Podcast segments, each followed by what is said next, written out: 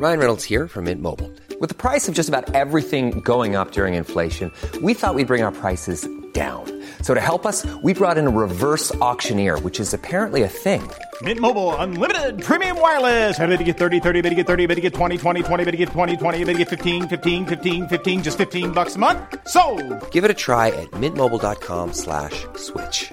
$45 upfront for three months plus taxes and fees. Promo for new customers for limited time. Unlimited more than 40 gigabytes per month. Slows. Full terms at mintmobile.com. Onde posso testemunhar de Cristo. Carta aos Filipenses capítulo 1. Comentário de Mário Persona. No versículo 22 aqui de Filipenses 1, o apóstolo Paulo fala, uh, versículo 21 ele fala, porque para mim o viver é Cristo e o morrer é ganho. Mas se eu viver na carne me der fruto da minha obra, não sei então o que devo escolher, mas de ambos os lados estou em aperto, tendo desejo de partir e estar com Cristo, porque isto é ainda muito melhor. Mas julgo mais necessário, por amor de vós, ficar na carne. O que ele queria dizer com esse ficar na carne, ou viver na carne? É claro que não era no sentido de viver de maneira carnal.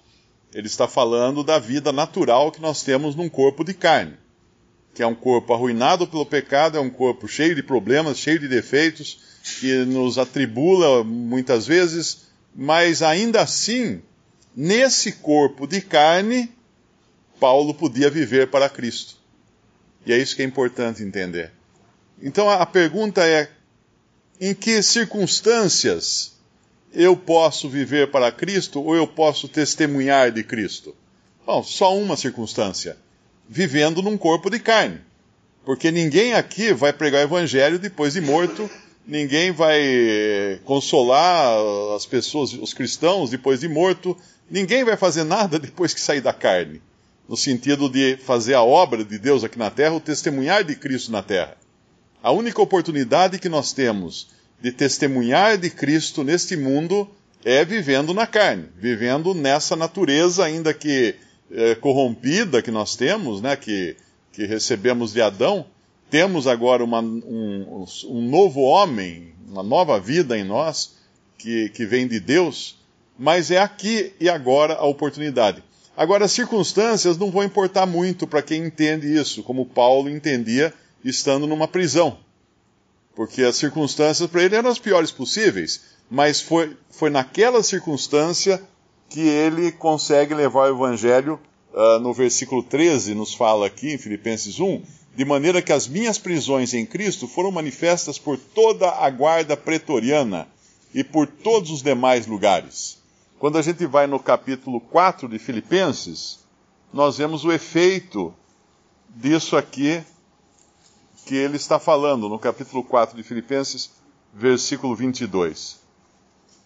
Uh, o versículo 21 ele fala: Saudai a todos os santos em Cristo Jesus, essas são as saudações finais da sua carta à igreja de Filipos. Os irmãos que estão, estão comigo vos saúdam. Todos os santos vos saúdam, mas principalmente os que são da casa de César. Quem eram da casa de César? Os parentes do imperador? Provavelmente esposa ou filhos, os servos do imperador também, porque eram considerados a casa todos aqueles que habitavam em torno de, um, de uma pessoa que tivesse poder, tivesse tivesse bens, tivesse, tivesse meios. Isso não apenas o imperador, nós sabemos que Paulo batizou Lídia e toda a sua casa. Nós sabemos que Paulo batizou também, Paulo e Silas, uh, o carcereiro de Filipe e toda a sua casa. Então, esse, essa prisão de Paulo, essa circunstância tão nefasta, tão desfavorável, se transformou num, num meio que ele não teria como acessar os da casa de César. Imagina se ele, andando nas ruas, batesse na porta do palácio em Roma e falasse: Ó, eu preciso pregar o evangelho aqui para a família do imperador. Ah, pode esquecer. Não ia ter como. Mas ele chega lá. Ele chega lá porque ele estava numa prisão e porque os guardas da prisão, era a guarda pretoriana, a guarda de elite de César, acabavam se convertendo e levando a mensagem para dentro do palácio real. Então, muitas vezes, nós enfrentamos circunstâncias nessa vida que são as piores possíveis. Uh, ou no emprego, ou numa escola, ou mesmo em casa, e às vezes a gente quer se livrar dessas circunstâncias.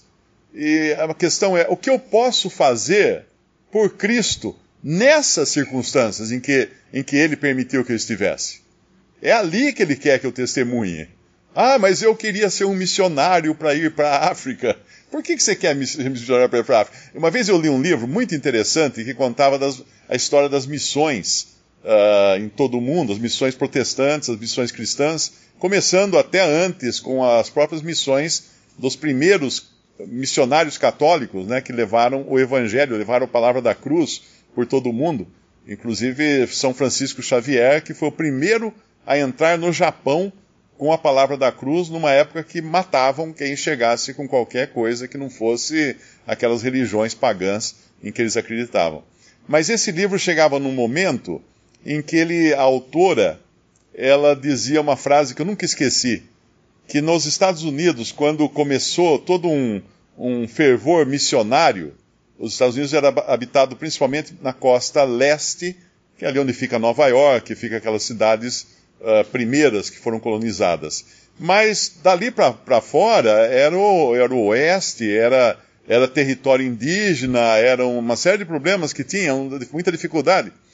Mas as pessoas ah, bancavam, bancavam a evangelização dos povos indígenas do oeste, das tribos e tudo mais, e, e sustentavam missionários e mandavam missionários. Tal. Só que o problema era o seguinte: na porta desses que faziam isso estavam vivendo índios, mendigos dormindo no chão na porta.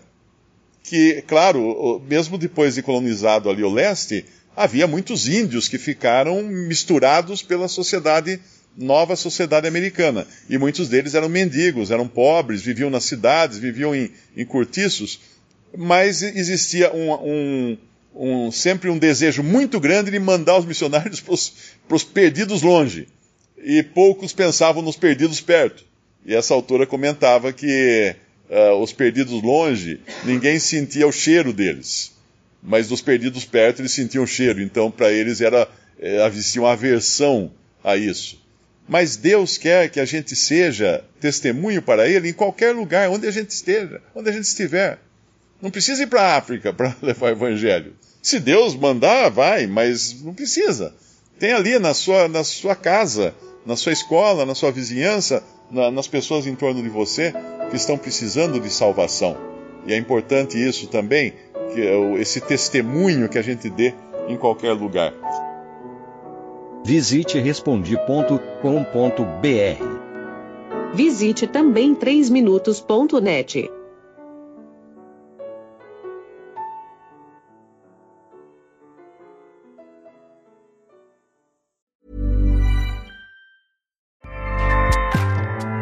ACAST powers the world's best podcasts. Here's a show that we recommend.